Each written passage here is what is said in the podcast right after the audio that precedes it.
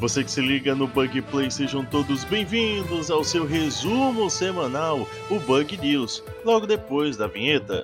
Dançando boogie, boogie, boogie, bye. Bug Play. Pra editar esse treco vai dar um trabalho depois.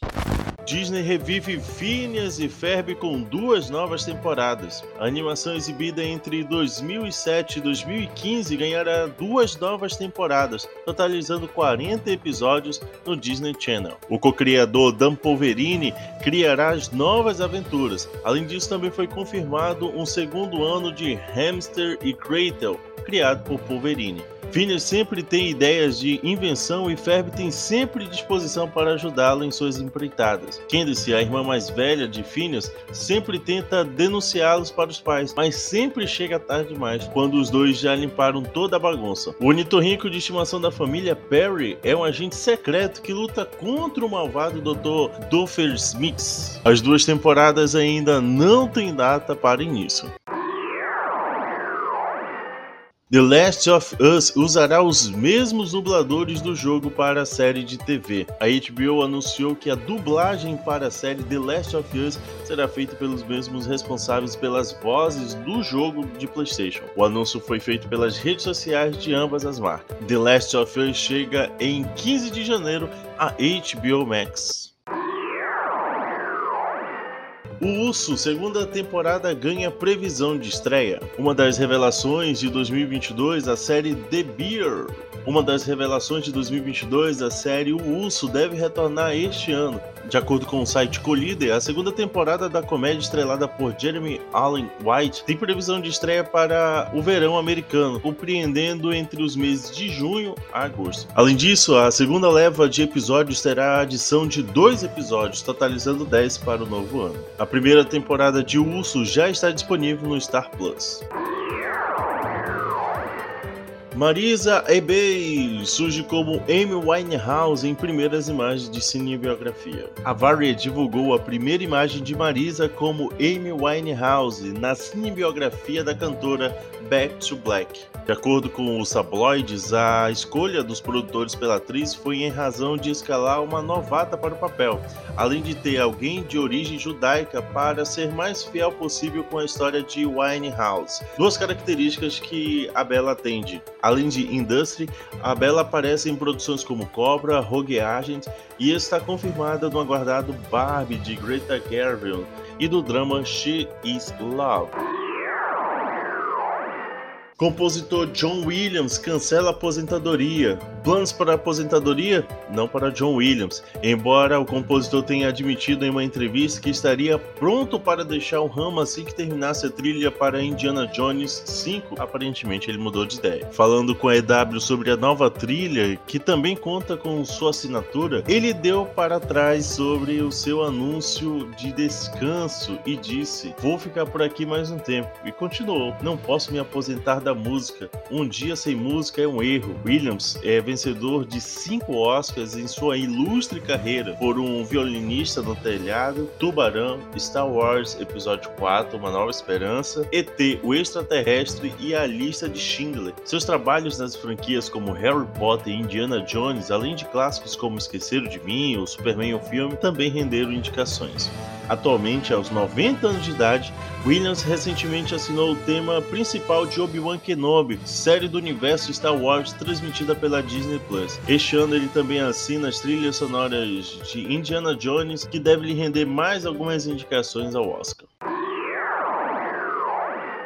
Morre Lisa Mary Presley, filha de Priscilla e Elvis Presley, aos 54 anos. Morreu na última quinta-feira, dia 12, a cantora Lisa Mary Presley, filha de Priscilla e Elvis Presley, aos 54 anos. Lisa sofreu uma parada cardíaca e foi encontrada por uma funcionária inconsciente em seu quarto. Segundo TMZ, o marido chegou a realizar reanimação cardíaca nela antes da chegada dos paramédicos. Lisa e a mãe foram ao Globo de Ouro na última terça-feira e torciam por Austin Butler, que interpretou Elvis no filme homônimo. O ator venceu na categoria de melhor ator em filme de drama. Única herdeira do rei do rock, casada quatro vezes, teve relacionamentos com Michael Jackson e com Nicolas Cage. Lisa teve quatro filhos, incluindo a atriz Riley Keough e o seu filho Benjamin, que morreu em 2020.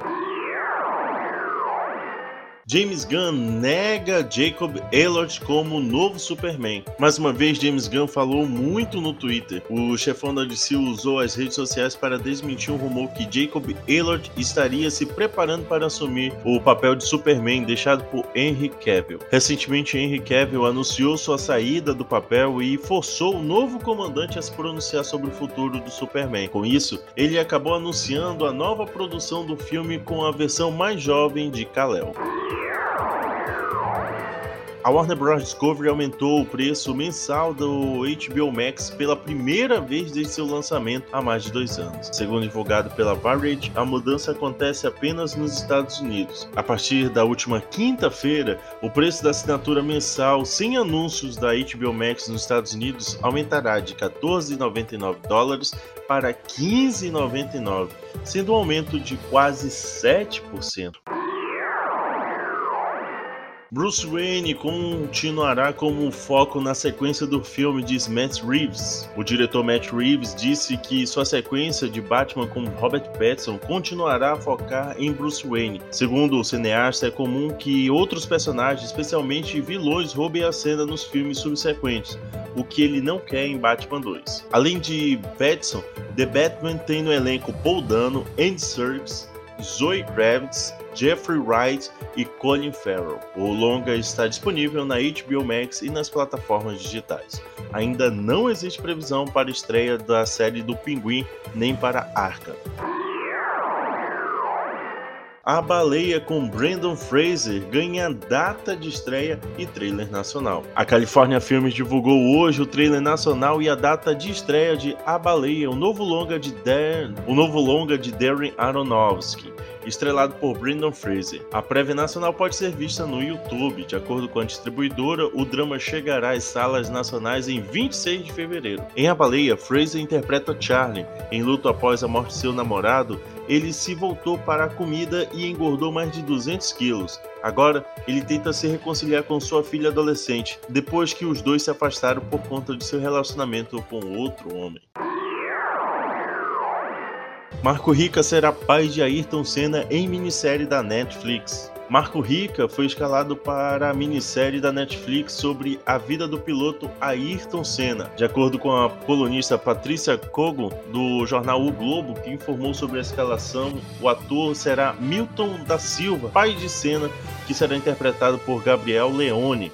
Com a direção de Vicente Amorim, a minissérie contará com oito episódios ao total que vão explorar a intimidade do homem que se tornou um herói nacional e conquistou o mundo no automobilismo. A série, ainda sem título, foi anunciada pela Netflix em setembro de 2020 e não possui previsão de estreia.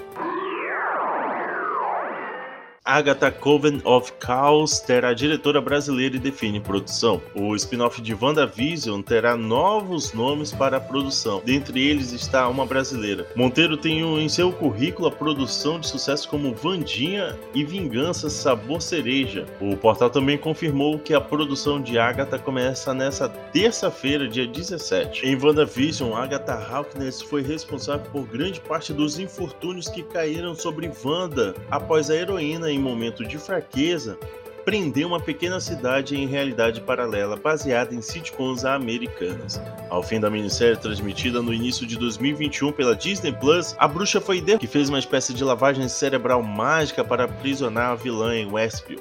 Agatha Covenant Chaos deve continuar a história da vilã e também desvendar seu passado. Lembrando que o WandaVision está disponível na Disney Plus.